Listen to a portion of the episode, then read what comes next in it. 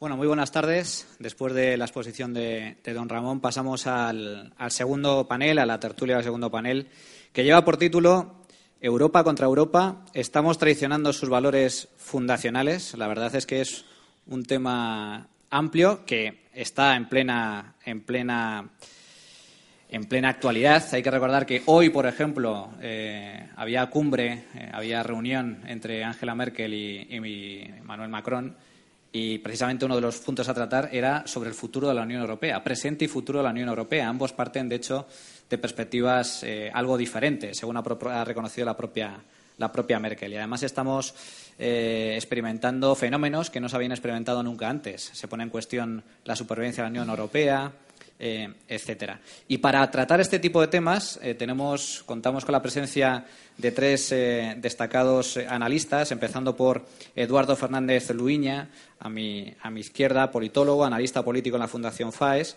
Desde el año 2008 es profesor en la Universidad Francisco Marroquín de Guatemala y sus líneas de investigación han estado relacionadas con la public choice, la calidad democrática y los procesos de integración internacional.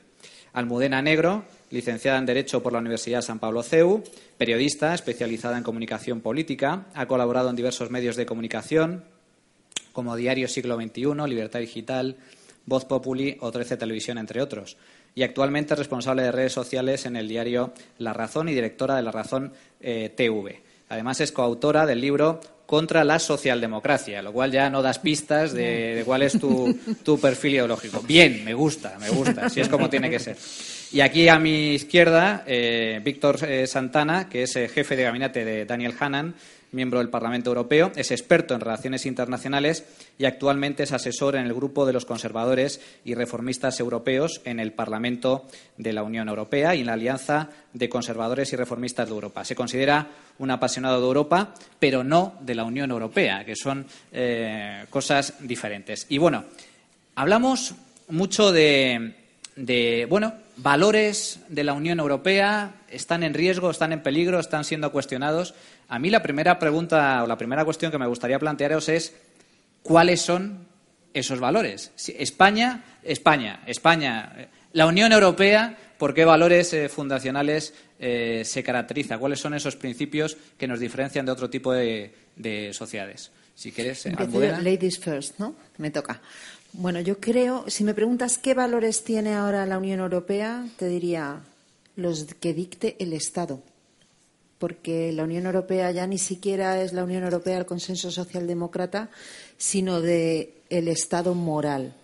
Si me hablas de los principios fundacionales, pues los principios fundacionales de la Unión Europea eran netamente liberales. ¿O no lo es acaso el principio de representación? O no lo es la libre circulación de personas, bienes, servicios y capitales. Cuestión distinta es que en estos momentos, cuando hablamos de Europa, lo primero que tendríamos que fijar es de qué estamos hablando. ¿Estamos hablando de esa Europa en el sentido ideológico que pretenden darles los del consenso como si fuese una ideología total? Mira, en el año 94 ya el cardenal Cafara decía que la cultura europea es la organización de la mentira, porque ha perdido, se ha traicionado precisamente el espíritu fundacional de los tratados de Roma.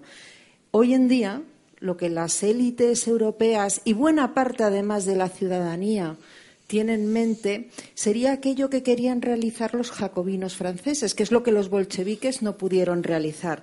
En este sentido, por ejemplo, ¿cuáles son los valores fundacionales de Europa? Bueno, es que Europa es cristiana. Yo estoy pensando ahora mismo, por ejemplo, el debate que hubo cuando la Constitución Europea, donde el establishment en todos los países, no solo aquí en España, el Partido Socialista en aquel momento, se negaron a incluir las raíces cristianas de Europa en la Constitución Europea. Es uno de sus valores fundamentales porque yo lo siento, lo siento muchísimo, pero es que la tradición europea es la tradición cristiana y, de hecho, la historia de Europa es la historia del etos cristiano. Es decir, la Unión Europea, ¿qué es lo que está haciendo? Cayó en el intervencionismo después de aquella fundación de principios liberales, cayó en el intervencionismo y abandonó totalmente todos los principios. Si soy europeísta, por supuesto, yo comparto con Ramón Pérez Maura lo que ha dicho que es mejor una Europa unida que una Europa separada y en guerras. hay que recordar por qué nace la Unión Europea. La Unión Europea, yo lo digo muy a lo bruto, porque es así, se creó para que Alemania no volviese a desfilar por París, básicamente. Esa es la realidad.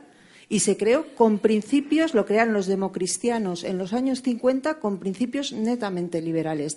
Yo creo que tenemos que volver al espíritu que dio origen. No puede ser que haya un Parlamento Europeo que legisle cuántos minutos puede permanecer encendida una cafetera eléctrica.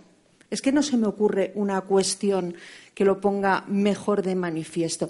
Y ese es el problema. Y eso es lo que están utilizando hoy en día los populismos, que hacen un diagnóstico perfecto de la situación, aunque ofrezcan recetas envenenadas, para vendernos que hay que liquidar la Unión Europea. No, la batalla que hay que dar es que hay que volver a los principios fundacionales.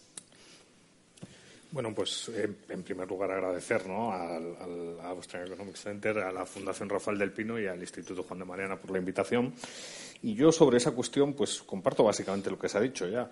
Yo creo que hay tres palabras clave a la hora de identificar el nacimiento de la Unión Europea. Uno es, eh, la primera es la paz, o sea, hay que cooperar pacíficamente, hay que ser eh, en cierto sentido, capaz de resolver los conflictos de manera civilizada. Otra segunda palabra que sirve como pilar fundacional para entender la Unión Europea para mí es comercio. El comercio no solo como mecanismo civilizador, sino también como proceso social que crea una comunidad de intereses, que es muy importante. O sea, a través del comercio desarrollamos intereses comunes y el hecho de que nos ataquen eh, nos une, ¿no? Eh, fomenta el comercio, fomenta la integración. Y luego yo creo que es una tercera variable y es la cuestión de, unos vínculos culturales comunes asociados básicamente a la religión. ¿sí? O sea, yo creo que esas tres, esas tres variables son centrales para entender la, Unión Europea y yo creo que son centrales también para eh, comprender por qué hay que defenderla. ¿no? Porque una cosa que está clara desde mi punto de vista es que evidentemente es lícito criticar la Unión y el desarrollo de la Unión pero la unión es más un proceso que una estructura, ¿no? De facto es una forma política en constante cambio y, tiene capacidad para mutar. Entonces, claro, es más fácil, eh, digamos, negociar esa mutación si uno permanece dentro proponiendo ideas que si uno está fuera. Y yo creo que quizás ahí está el problema, ¿no? Recuerdo un libro de, la última década del siglo pasado de, Romano Prodi que se llamaba Una idea de Europa, ¿no? Eh, quizás eh, lo que falta son varias ideas de Europa en la mesa para discutir sobre ellas y, ser capaz de pues, ir definiendo tendencias e, e, ir construyendo pues, ese espacio que, yo creo que en perspectiva comparada, si lo vemos en una serie longitudinal de tiempo, pues ha traído muchos beneficios. ¿no? Eh, yo sí comparto lo que señala Ramón Pérez Maura. O sea, Europa era un continente plagado de, guerras y, la paz, y la paz en sí mismo tiene un valor brutal. ¿no? Víctor. Yo creo que hay, que hay, que diferenciar en dos tipos de valores. Los valores de la sociedad europea y los, y los valores fundacionales de la Unión Europea. Estoy completamente de acuerdo con vosotros en que los valores de, la sociedad europea son valores judio-cristianos. Ahí no voy, a, no, voy a, no voy a tocar. Pero creo que los valores de la Unión Europea son valores profundamente antidemocráticos. Y voy a explicar esto antes de que la gente piense cosas malas de mí. Eh, imaginaos, imaginaos, la situación cuando la Unión Europea fue creada, ¿no? después, de la, después de la Segunda Guerra Mundial, habiendo pasado una guerra Mundial anterior, y, de repente la gente, los, padres fundacionales de la Unión Europea, se vieron con la oportunidad de solucionar los problemas. Y, cuando empezaron a, preguntarse cuáles fueron los problemas que, motivaron eso, automáticamente les vino a la cabeza la gente, los votos, las elecciones, la democracia. Entonces, cuando crearon las instituciones de la Unión Europea, automáticamente crearon un cortafuegos. Entonces crearon unas instituciones que estaban muy alejadas de la voluntad del pueblo, eh, regidas por, expertos, por gente que ellos podían poner o que los gobiernos podían poner, y así nunca más Europa volvía a caer en guerras, porque las cosas importantes iban a estar puestas arriba e iban a ser debatidas entre personas que no iban a cometer los mismos errores que el pueblo. Entonces yo creo que si hablamos de valores fundacionales de la Unión Europea, creo que habría que decir el miedo al voto de la gente. Y eso se ha mantenido hasta el día de hoy. Eh, no nos olvidemos que la Unión Europea es el, vamos a decir, el Parlamento de la Unión Europea es el único parlamento democrático del mundo que no puede crear leyes. Es decir, aquí muchas veces hablamos, esta ley aprobada por el Parlamento, sí, todas las leyes son aprobadas por el Parlamento y enmendadas, pero el Parlamento Europeo no puede comenzar ninguna ley. Si un diputado o un grupo parlamentario del Parlamento Europeo quiere poner en marcha una ley, no pueden. No pueden hacer nada de esto. Tienen que esperar a que la ley le venga de la Comisión Europea, un organismo no elegido democráticamente, en donde no podemos nosotros, la gente, echar a nadie, mandarles la ley. Una ley completamente ya hecha que en muchos casos seguramente sea una ley perfecta, que después es enmendada por los diputados. Entonces, yo creo que si tenemos que hablar de valores fundamentales de la Unión Europea, yo diría que el miedo profundo a las elecciones de la gente porque piensan que la gente es estúpida. Sí, yo te voy a llevar un poquito la contraria. Perfecto. Pero no tanto como piensas. Estamos aquí para eso. Mira, es que yo creo que uno de los grandes problemas que tiene hoy la Unión Europea es que es más democrática que liberal. Me voy a explicar. El liberalismo que busca los límites que se le ponen al gobierno y qué es lo que dilucida la democracia, quién manda. Y precisamente el problema que tiene hoy la Unión Europea es que los límites de ese gobierno no están claros. En ese sentido, coincidiríamos. Lo que pasa es que yo no lo llamo democracia, lo que tú llamas democracia. Yo democracia llamo a quién manda. Y ese es el gran problema que tiene hoy la Unión Europea. Yo puedo coincidir en que uno de los grandes pegas que tiene es efectivamente esa lejanía del Parlamento. Es que además Tú preguntas a la gente quiénes son los eurodiputados y te van a decir los que no quieren en ningún partido político. Ala, para Europa. Es así, lo sabemos. Pero eso invalida la idea fundacional de la Unión Europea. Además, Pérez Maura lo contaba muy bien, esa situación que había en la RDA. Un país, es que soy alemana de madre. Entonces te voy a contar, cuando tú ibas a la RDA y cruzabas para ver aquello, te ponían una multa por sistema y la tenías que pagar porque era una dictadura cuando cruzábamos desde Alemania federal. ¿Que todo eso no lo ha mejorado la Unión Europea? Por supuesto, yo coincido con Ramón. Es que hay que hacer la Unión Europea a lo mejor de otra manera, hablar de otros valores, hablar de los valores liberales, hablar de poner límite a esos señores que efectivamente es la Comisión Europea quien ha decidido indultar a la por algún motivo que a mí se me escapa, pero el resto de cafeteras eléctricas solo van a poder permanecer encendidas un minuto y medio.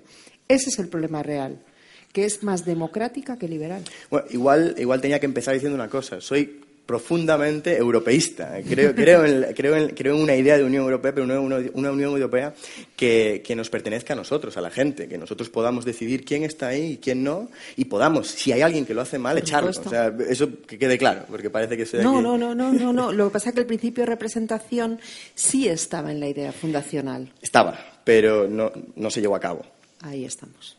Yo, bueno, yo, la verdad es que cuando uno analiza por ejemplo, teoría de integración. ¿no? Hay, como tres ideas también que son muy importantes. ¿no? Ámbito funcional, capacidad institucional y dominio geográfico. Al final, eso es el debate que está teniendo lugar en la Unión Europea a día de hoy, ¿no? Ámbito funcional. ¿A qué se tienen que dedicar las instituciones supranacionales? Y una pregunta interesante es, ¿tiene que haber instituciones supranacionales? Porque a lo mejor no. O sea, la Unión Europea es más un proceso que una estructura. Puede cambiar, se pueden proponer ideas para cambiar. Luego, capacidad institucional, que es una, una, una para mí es muy interesante en cuanto para politólogos, sociólogos, economistas interesados en política pública. ¿Qué fuerza le damos a las instituciones europeas? Lo queramos o no, los números están ahí. O sea, la burocracia de Bruselas tiene bastante poder, pero es una burocracia senso estricto pequeña. El presupuesto comunitario, si lo comparamos con el PIB de la Unión, digamos, también es pequeño, ¿no? Entonces, pero necesita más fuerza. Quizás no, quizás a lo mejor necesita dedicarse a otras cosas. No, no se trata de darles más poder, se trata a lo mejor de generar espacios de discusión para reubicar funcionalmente a esa, a esa burocracia, a esos políticos y tal. Y luego el dominio geográfico, que bueno, que es variable. Unos países tienen euro, otros no, pero bueno, esa, esa geometría variable yo creo que es muy interesante. Desde mi punto de vista, no hay que entender el debate como a favor de la Unión Europea o en contra. Eso es lo que hacen los populistas. O sea, los populistas lo que buscan es polarizar con objeto de destruir o no. Aquí de lo que se trata es de tener una, discusión técnica, en parte, eh, sobre la gama de grises. Porque hay valores que yo creo que pondríamos en riesgo teniendo un discurso destructivo. La paz, la estabilidad, los intercambios culturales, comerciales, laborales, de todo tipo que se producen en la Unión. yo creo que habría que discutir sobre esos tres ámbitos, ¿no? O sea, esas tres ideas. ¿A qué dedicamos las instituciones europeas? A lo mejor la federalización está mal y a lo mejor hay que apostar por una lógica más confederada, no crear un poder central, sino crear espacios de diálogo. A lo mejor en cuanto a capacidad institucional, pues el tamaño, digamos, de esa administración eh, es grande o es pequeño, se puede discutir, la cosa es discutirla y ver, y ver el componente geográfico, ¿no? ¿Quién quiere participar de la Europa de primera velocidad y quién quiere ir pues a una marcha más pausada, ¿no? Antes, antes de entrar en el tema de la estructura de la Unión Europea y de las tensiones que existen entre estados soberanos y estructuras eh, supranacionales y las posibles competencias que pueden eh, aplicar cada de estas eh, estructuras, me gustaría plantearos una cuestión con respecto precisamente al tema otra vez de los valores fundacionales. ¿no? Si todos más o menos estamos de acuerdo en que eh, el origen de la Unión Europea es explícitamente liberal, el hecho de que los padres. Bueno, los padres fundadores en parte crearon la Unión Europea, o al, menos el mercado común, eh, como una forma de evitar precisamente los conflictos bélicos. ¿no? El hecho de que las personas puedan comerciar, los, pueblos puedan comerciar entre sí eh, como una garantía, garantía de paz. Luego se transformó en otra cosa quizás eh, muy diferente, ¿no? Pero quizás algunos de esos valores liberales que están dentro de la Unión Europea ahora evidentemente están difusos, o al, menos muchos de ellos se han perdido es todo el mundo identifica a la Unión Europea con socialdemocracia. Eh, la Unión Europea como el gran adalí del Estado del Bienestar y sus Estados eh, miembros. Mm, ¿Por qué se están perdiendo ese tipo de valores? ¿Creéis eh, que efectivamente la socialdemocracia se ha implantado en la Unión Europea y cuáles podrían ser las causas de ello? Hay una eh, encuesta que hace unos años elaboró el BBVA con respecto a, opinión sobre valores liberales y socialdemócratas en distintos países de la Unión, entre ellos España, y muchos de los países, sobre todo del sur, eh, pues eran contrarios al libre mercado, contrarios al eh, capitalismo, al libre comercio, favorables a un estado de bienestar muy desarrollado, altos impuestos. ¿Por qué creéis que se están perdiendo ese tipo de valores? Los valores liberales, me refiero. Em, yo no creo que la Unión Europea haya empezado como, con, una, filosofía liberal en cuanto al mercado común, porque no empezó como mercado común, empezó simplemente con el carbón y el acero. Eh, y no precisamente para que fuese más fácil traer el carbón y el acero, sino para que Alemania no tuviese el control del carbón y el acero. Entonces, volvemos a lo que yo decía al principio. Empezó no confiando en la gente. Pero de todas maneras, cuando le preguntas a una persona de derechas ¿Qué es la Unión Europea? Te va a decir que es socialdemócrata. Si le preguntas a una persona de izquierdas, te va a decir que es profundamente capitalista. Entonces, no lo creo. A día de hoy, a día de hoy el, primer grupo, el primer grupo político es el Partido Popular Europeo, el tercero es eh, Europeos Conservadores y Reformistas y el cuarto es el Partido ALDE, los liberales europeos. El segundo partido es el, socialistas, los, los socialdemócratas. Y en las siguientes elecciones del 2019 ¿eh? parece ser que va a ir aún peor para los socialdemócratas. Entonces, no, creo que, la Unión Europea sea socialdemócrata. Sí que es verdad que las cosas que está haciendo la Unión Europea, sobre todo en cuanto a comercio exterior, van mucho más enfocadas al proteccionismo que al liberalismo. Porque lo que, lo que interesa a la Unión Europea es proteger el mercado de dentro frente al mercado de fuera incluso cuando el mercado de fuera, entrando a nosotros, nos podía beneficiar a todos porque los precios bajarían. Pero como eso afecta a unos determinados grupos de interés muy fuertes en Europa, como puede ser a lo mejor los granjeros, pues obviamente no se va a hacer, porque te pueden movilizar y te aparecen con los tractores en Bruselas, como pasa muchas veces durante el año. Yo es que voy a volver al cristianismo. Después de oírte, estaba pensando que decía Repke que todo empieza y se desmorona por, el, por la religión, por el cristianismo. Y tenía razón, porque ¿a qué estamos asistiendo en Europa? Estamos asistiendo, tú lo has escrito perfectamente, ¿Qué valores? ¿Dónde están esos? a mí, además, no me gusta hablar de valores porque eso es en sí un concepto ya que aparece con la socialdemocracia. Me gusta hablar de principios. ¿Cuáles son los principios de la Unión Europea? Coincido contigo en que hay unas clases dirigentes que, por cierto, son las mismas que había después de las dos guerras mundiales, no han cambiado demasiado, pero que sí son profundamente socialdemócratas. De hecho, Europa se convierte en intervencionista, precisamente a través del welfare state. Desde siempre. Desde siempre. Si yo no estoy, sí, en eso estoy de acuerdo, pero es profundamente. Tú dices, es que el Partido Popular Europeo es el, el grupo más numeroso y que no son socialdemócratas. bueno, pero que no son socialdemócratas. Por eso he dicho, si le preguntas a los de la derecha te van a decir pero que si es que, el problema de la socialdemocracia en el análisis que tú estás haciendo de los partidos socialdemócratas tradicionales es que el centro derecha les ha comido la meriendilla. Y son igual, y el problema ya ni siquiera es la socialdemocracia. Por eso yo hablo de consenso socialdemócrata. Es que ya han estado, es la mentalidad estatista que hace imposible eh, cualquier brizna liberal en la Unión Europea. ¿Qué grupo hay en la Unión Europea liberal? ¿Me hablas de la FDP alemana que quería prohibir los Kinder sorpresa por si un niño se atragantaba? Es que ese es el gran problema de la Unión Europea, que el consenso socialdemócrata es total y absoluto. Eh, yo estoy completamente de acuerdo contigo, pero te lo vuelvo a decir. lo vuelvo, a decir. No, no, hay ninguna, no hay ninguna política liberal en Europa ahora mismo. No, hay, no. Hay, no, hay, no hay nada. Pero sobre todo tenemos que enfocarlo en cuanto al comercio exterior, porque esto es el, la Unión Europea siempre habla del, gran reto de la, Unión Europea, que es el mercado común, que es que podemos intercambiar bienes y servicios sin ningún tipo de arancel. Y eso es, es, neoliberal. Pero es que no es así, porque estamos cerrando nuestras fronteras al resto. No es, no es un mercado libre no, es una unión aduanera. Y esa es, la, palabra, la, palabra que identifica esto, una unión aduanera. Y lo que, vamos a, lo que vamos a ver en el futuro, por cómo se está moviendo, es más y más. En el 2019 previmos que va a ser lo mismo. Yo, yo, yo tengo una visión más optimista.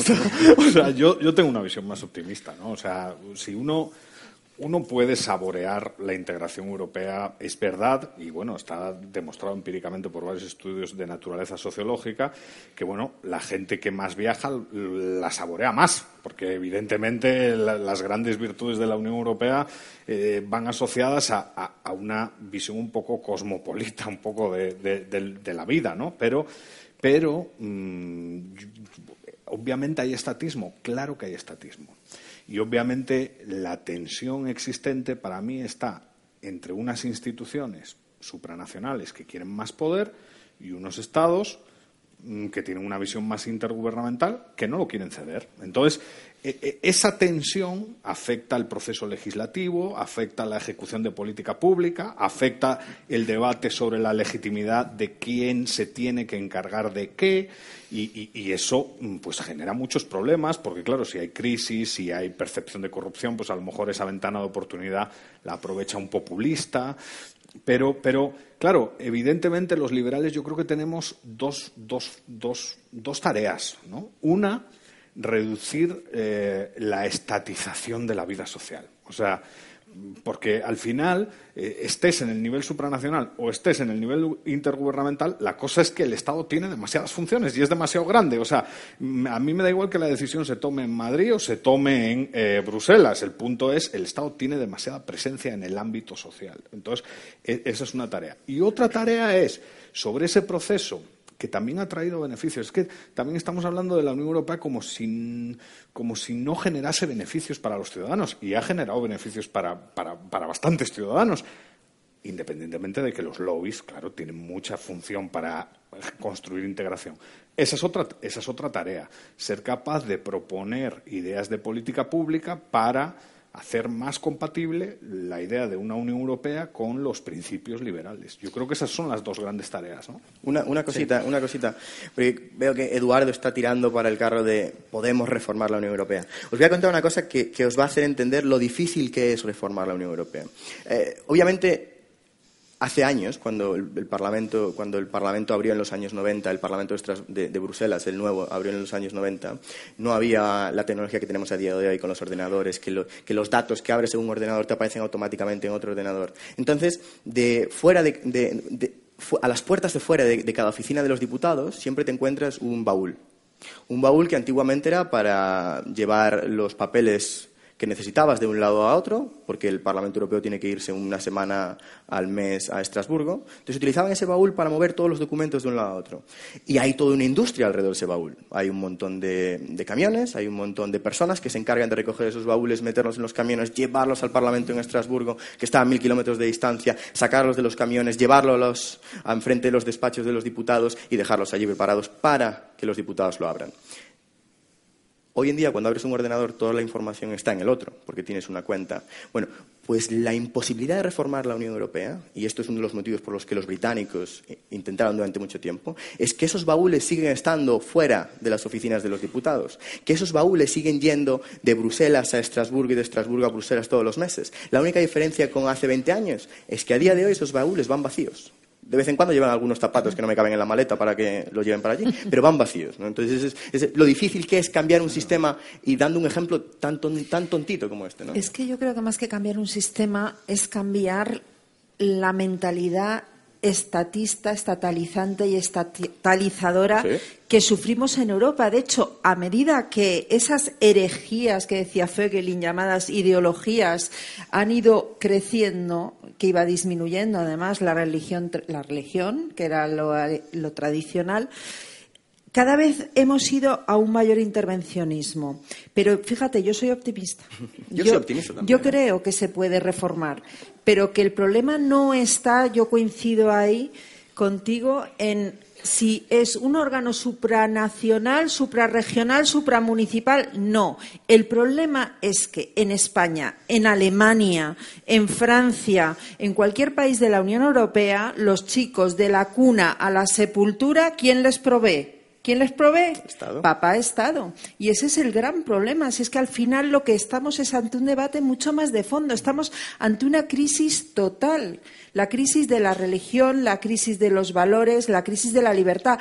Por cierto, la crisis de la religión está íntimamente ligada a la crisis del liberalismo, porque solo bajo la tradición cristiana ha aparecido la tradición liberal. Una tradición liberal que además en España es ferozmente antiestatista, a diferencia de en Europa. En Austria había Estado-Nación. Mises era estatista, porque había Estado-Nación. En España éramos antiestatistas. Empecemos por ahí.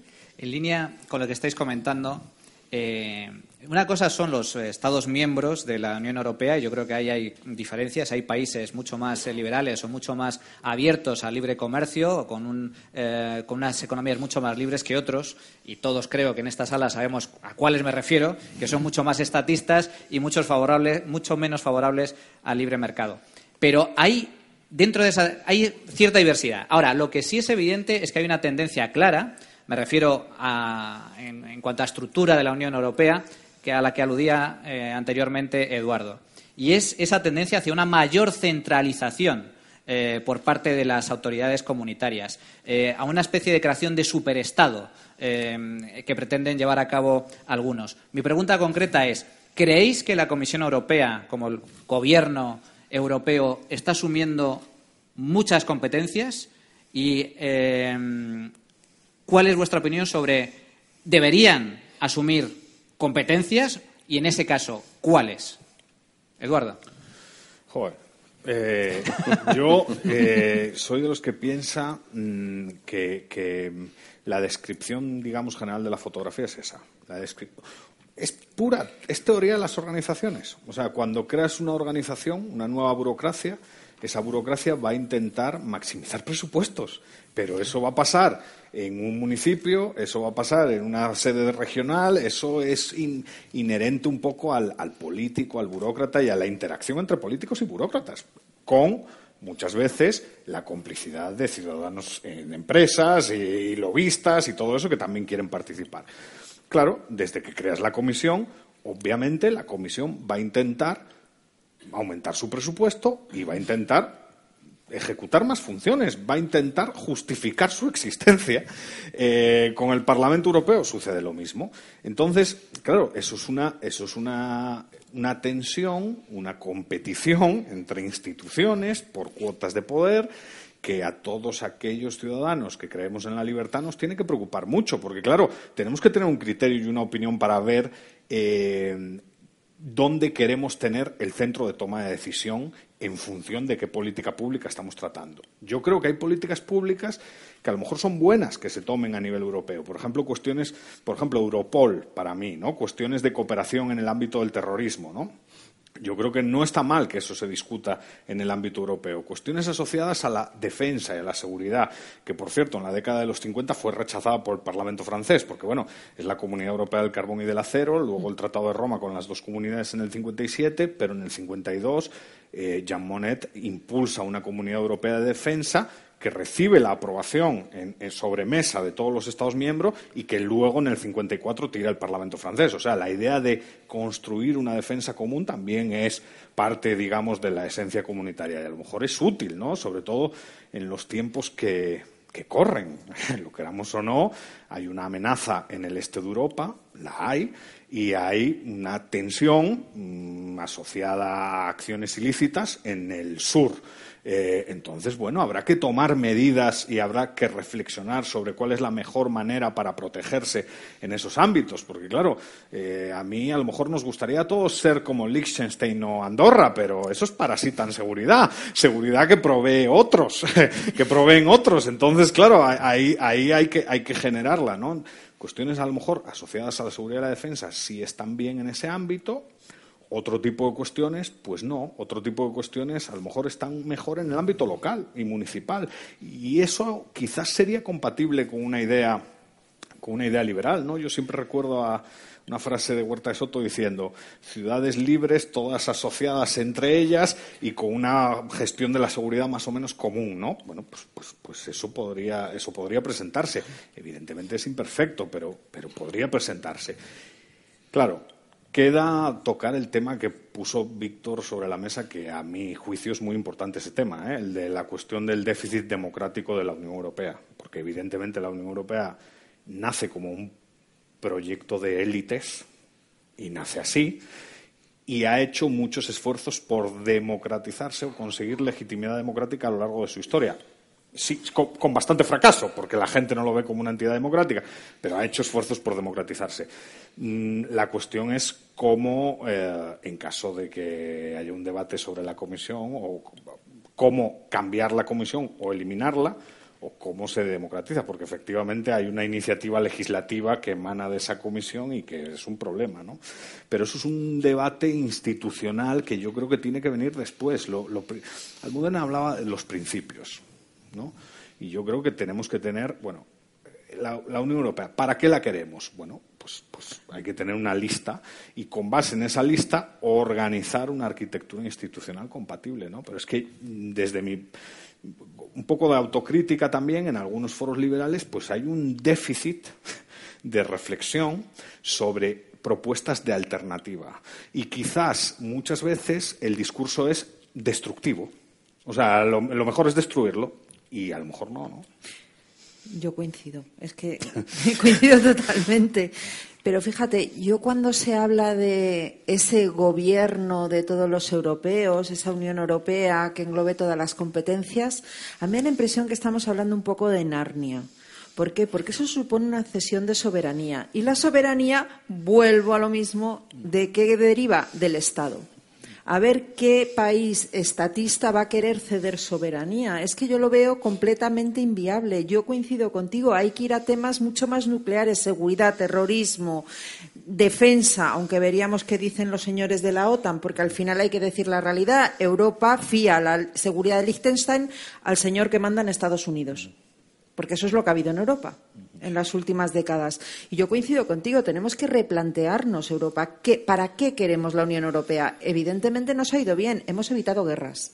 Hemos evitado enfrentamientos. Hemos creado un mercado económico, que no es lo más importante, pero es importante, común, que nos permite competir, además. Economía. Bueno, planteémonos para qué lo queremos. ¿Queremos de verdad ceder la soberanía en muchas otras cuestiones? Es más, ¿es viable? Nuestras clases dirigentes van a querer ceder esa soberanía, que por cierto no es más que el mito de la nación política, para entregársela, como decías tú, a otras oligarquías. Ayn Rand diría la pelea entre bandas, ¿no? A ver quién se lleva la mayor parte del pastel. Entonces yo creo que la cuestión es esa, replantearse ¿Para qué queremos la Unión Europea? Con respecto a esto, Víctor. Y en mi opinión, totalmente a favor ¿eh? de una Unión Europea. Con respecto a esto, tú que conoces bien, bien el tema, ¿crees que el Brexit es un fracaso de la Unión Europea, de esta Unión Europea, el hecho de que la Comisión Europea haya acaparado tantas competencias, tanto poder, ha hecho que mucha gente en Inglaterra, en el Reino Unido, haya, eh, bueno, pues haya decidido irse de este. Yo, yo creo que el Brexit ha sido el fracaso de la Unión Europea y el éxito de la ciudadanía europea, porque el Brexit nos ha enseñado al resto de los ciudadanos europeos que es posible recuperar lo que nos han robado esas élites, que se llama democracia. Y eso es posible. Hemos visto, siempre nos han dicho que el camino de la Unión Europea es un único camino. Es hacia adelante y estirar. Tenemos los defectos que tenemos, pero vamos construyendo sobre los defectos. Y a día de hoy vemos que no, que no es, no es necesario seguir ese camino, que podemos crear un camino alternativo en donde podemos crear otra Unión Europea que nos beneficie a nosotros, a todos y no solo a unos cuantos. Pues yo no sé si sabéis, pero la gente que trabaja para la Unión Europea no paga impuestos. Yo no pago impuestos. Eso sí, toda la gente que tengo alrededor en el Parlamento Europeo son los que dicen que vosotros tenéis que pagar más impuestos. yo no sé si a vosotros os gusta eso, a mí no. Pero bueno. Bueno, a, mí, no me gusta porque lo estoy diciendo aquí en alto, pero si no me callaría. Pero eso es lo que hay que discutir. Exacto, exacto, pero por eso mismo, una de las cosas que... Yo quiero esa misma fiscalidad para todos los Yo quiero esa fiscalidad para todos. La no fiscalidad. Yo, soy, yo soy, de, soy de esa idea, ¿no? Si unos pueden, ¿por qué no todos? Pero una de las cosas que quería decir es sobre las competencias de la Unión Europea. Eh, no nos olvidemos, la Unión Europea, la Comisión Europea no puede conseguir más competencias. Las competencias están muy claras en los tratados. ¿Qué pasa?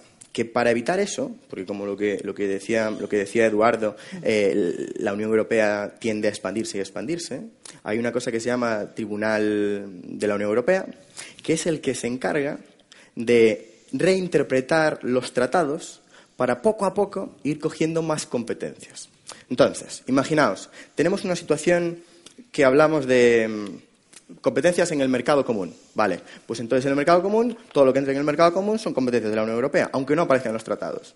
La comida está en el mercado común. Seguridad alimentaria. Mm, seguridad alimentaria. Significa que seguridad alimentaria, si tenemos alimentaria, ya está en el mercado común. Seguridad. Ah, seguridad. Podemos utilizar la seguridad para meterlo dentro de posibles competencias. Y ahí surgió el Comité de, Seguridad y Defensa de la Unión Europea, a través de una reinterpretación de los tratados a través del Tribunal, del tribunal de, la Unión Europea. Entonces, tenemos un organismo, otro más, otro organismo, que no es elegido democráticamente, que no es ni siquiera elegido democráticamente entre los miembros del Tribunal Judicial, que se encarga de automáticamente robar un poquito de soberanía a todos nosotros que la tenemos en el bolsillo y dársela a una comisión que no elegimos y que no podemos despedir. Entonces, si me preguntas a mí, las competencias de la Unión Europea, yo creo que debería haber una hoja de ruta, debería haber un planteamiento encima de la mesa, en donde qué es lo que queremos elegir, qué es lo que queremos que esté a nivel de la Unión Europea y qué es lo que queremos que no.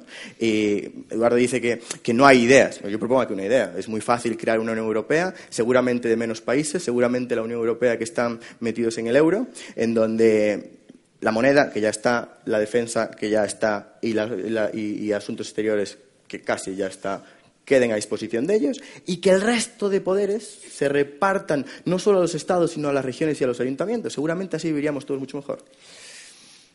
Me gustaría introducir, porque ya estamos eh, acabando el, tiempo de, tertulia, de debate, me gustaría introducir algunas de las cuestiones más polémicas que están en boga en estos momentos. Eh, se habla mucho de tensiones a nivel, eh, a nivel europeo. Yo básicamente identifico tres, tres grandes factores de riesgo o de tensión uno, el, tema de la inmigración. Eh, eh, estamos mm, eh, en los últimos años han llegado muchos inmigrantes. Hay distintas visiones dentro de la Unión Europea sobre cómo abordar este, este asunto. otro es el tema de los populismos, el auge de los populismos en el seno de la Unión Europea. Hay un partido nazi sentado en un parlamento que pertenece a la Unión Europea. Hay varios partidos comunistas que están sentados en los parlamentos de varios países de la Unión Europea, con lo cual es igualmente eh, grave, por supuesto. Y luego un tercer eh, factor que es eh, el gran estado del bienestar europeo, esta especie de constitución social europea que es como el cenit de lo políticamente correcto. Me gustaría brevemente algunas pinceladas sobre estas cuestiones, empezando, si os parece, por el tema de la inmigración. ¿Creéis cómo se debería eh, abordar esta cuestión desde el punto de vista de la Unión Europea o, es una cuestión puramente nacional que depende de cada, de cada país? Volvemos al tema de la soberanía, ¿no? Yo creo que es una cuestión que de momento es competencia de cada país. El problema es cuando se intenta imponer un pensamiento único a todos los países y no se permite abrir el debate. Tema de la inmigración pues cada país, yo entiendo, igual que tienen sus políticas, nosotros tenemos Estado de las Autonomías, Alemania tiene Länder, cada uno decide su organización. Si es que al final es Narnia pensar que los países van a ceder su soberanía en eso, yo creo que es infructuoso y además da de comer a los populistas ese debate que se alimente en la Unión Europea, porque al final el problema son los partidos. Alternative für Deutschland, la FPÖ en Austria, Marine Le Pen, Podemos, etcétera, etcétera, que son profundamente, yo no diría antieuropeístas, es que son esos partidos que tú describías que están sentados en los parlamentos y que son un verdadero problema, porque esos sí que son antidemocráticos y antiliberales ambas cosas. Y yo creo que hay que dejar a cada país que decida qué va a hacer con sus inmigrantes por cierto, ilegales. Y el imperio de la ley, que es uno de los principios y requisito de la democracia y también de la fundación de la Unión Europea, no puede premiar a aquellos, y me voy a mojar, que se saltan la ley. Es que es así de sencillo. Bueno, yo estando a favor de políticas flexibles en el campo migratorio, eh, creo que la decisión migratoria es una decisión de ámbito local no puede ser una decisión supranacional. A mi juicio, creo que el hecho de. la, cuestión migratoria tiene que estar cercana al ciudadano. O sea, ¿por qué? Porque si no está cerca del ciudadano, el ciudadano eh, obviamente puede optar por eh, voces antisistema. ¿Cómo se ha instrumentalizado por los populistas de extrema derecha la cuestión migratoria? pues de manera obscena en algunos casos, exagerando en algunos casos, pero la cuestión no es la realidad empírica, es la percepción de la realidad. Y desafortunadamente la ciudadanía percibe que, bueno, que, hay una gran tensión migratoria y tal y que hay que afrontarla. Bueno, ¿qué nivel de gobierno es el mejor para enfrentar esa tensión? El más cercano al ciudadano. Yo esa es mi opinión si me pides una cuestión teórica. Por lo tanto, en el tema migratorio jamás eh, eh, trasladaría esa cuestión al ámbito supranacional. Es un canal para abrir una ventana de oportunidad que capitalicen los populistas. Eh, y de hecho, bueno, creo que los populistas a nivel nacional han capitalizado mucho esa cuestión de, de la migración, ¿no? Víctor. podemos tener este debate, pero es que ya está pasada. O sea, es una competencia de la Unión Europea. Hay una cosa que se llama, una agencia que se llama Frontex, que es la que se encarga de proteger toda la frontera de la Unión Europea. Entonces, imaginaos, imaginaos, que la Unión Europea es como una casa y todo alrededor de la casa hay un muro. Bueno, pues ese muro es Frontex. Y ese muro no está bajo el control de los países, está bajo el control de la Unión Europea. ¿Qué pasa? Que la Unión Europea subcontrata a, España que los guardias civiles estén en la frontera. Pero a la hora de decidir dónde y cuándo y cómo es Frontex, es una agencia. Entonces, hay que hablar de dos tipos de inmigración. Hay que hablar de la inmigración de los migrantes económicos, de la gente que viene a Europa en busca de un futuro mejor, legales o ilegales, y hay que hablar de los refugiados. Eh, la situación que estamos hablando, de, supongo que la situación que estaba mencionando es la de los refugiados, porque hay guerras, los refugiados cruzan el mar o se vienen a, pata y llegan a una de las fronteras exteriores europeas. La Unión Europea ya ha decidido sobre esto y ya han llegado a un acuerdo X refugiados que han llegado, estos refugiados se van a repartir entre países en función del porcentaje. Y después cada país decide dónde meterlos. Hace, creo que fue hace, unos meses, salió una noticia en Italia que hubo un país en Italia que, o sea, hubo, hubo, hubo una decisión en Italia que, metieron a, a, a 2.000 refugiados en un pueblo de 400 personas. Entonces, claro, te descoloca. Entonces, yo creo que esto es todo sobre, sobre números. O sea, yo creo que la sociedad europea es suficientemente abierta e inclusiva para ir adaptando, e ir incluyendo a gente, pero si te metes pues un gran número de personas en una sociedad pequeña, pues obviamente hay algo que, falla, ¿no? Pero yo creo que sí, que debemos ser abiertos. pero también hay que respetar la soberanía. Si hay un pueblo que no quiere acoger a personas, como ocurre en la Europa del Este, hay países que no, no tienen inmigración como nosotros estamos acostumbrados, pues, pues obviamente no, no, deberían acogerlos. pero como ya, no es una, como ya no es una decisión de ellos, pero es una decisión de la Unión Europea, y para ciertos casos ya no hace falta unanimidad a la hora de tomar esas decisiones, pues tienen que asumirlo. Tienen que asumirlo porque están en la obligación de, aceptar las decisiones de la Unión Europea porque también reciben dinero, igual que nos pasa a nosotros. ¿no? Eduardo, ¿querías hacer una puntualización? No, no, yo, yo solo con el tema de Frontex. Sí es cierto que eh, evidentemente hay una agencia, ¿no? Pero esa agencia no tiene por qué sobrevivir ad eternum. O sea, quiero decir, igual que se ha hecho un consenso para crearla, también se puede hacer un consenso para modificar su función o modificar el sujeto que se encargue de ejecutar la función de la agencia. Y ese es, ese es el punto de, la discusión sobre la Unión Europea. Eh, al final, eh, es verdad que, hay una agencia y es verdad que hay un deseo supranacional por controlar la inmigración, pero, pero se puede discutir. Y, el problema quizás es que están ganando los supranacionales. Está, está federalizándose Europa. Ese es el problema y a lo mejor hay que, pues eso, luchar por una confederación. Eh, antes de, ceder la palabra al, público para, abrir una ronda de, preguntas, eh, me gustaría, si puede ser, muy breve, a modo de, conclusión, vamos, dos, tres frases, eh, hacia dónde camina Europa y hacia dónde os gustaría que caminara Europa. Eduardo. Yo creo que hay que retomar la esencia. La esencia es Europa tiene que ser un mercado, tiene que ser el mercado más grande y libre del planeta y eh, Europa tiene que ser un espacio de paz. Esas son las dos, digamos, esencias a las que habría que apuntar. Eso es lo que te gustaría. ¿Y hacia dónde va? Bueno, desafortunadamente, a día de hoy, está ganando una visión supranacional de Europa. Sí. ¿Hacia dónde va? Bueno, la consecuencia histórica del intervencionismo siempre es el totalitarismo. Así que yo creo, y esto es lo que me gustaría, que se recuperasen los principios fundacionales del espíritu de los tratados de Roma para que la Unión Europea nos permita seguir avanzando. Víctor. Europa va hacia una Europa gobernada por gente que no podemos despedir, que quieren un mercado abierto para todos los europeos, pero cerrado para el resto de gente que está fuera fuera de, Europa, incluso cuando hablamos de que hay que ayudar a la gente pobre de África, está cerrado para ellos. Y lo que la Europa que me gustaría sería una Europa abierta, una Europa que pueda comerciar libremente con el resto de los, países del mundo, sin llegar a acuerdos de homogenización, que podamos entendernos con, Canadá como iguales, cosa que no ocurre, y sobre todo una Europa en donde podamos elegir y despedir a las personas que, nos representan, que eso es algo que, que falla a día de hoy.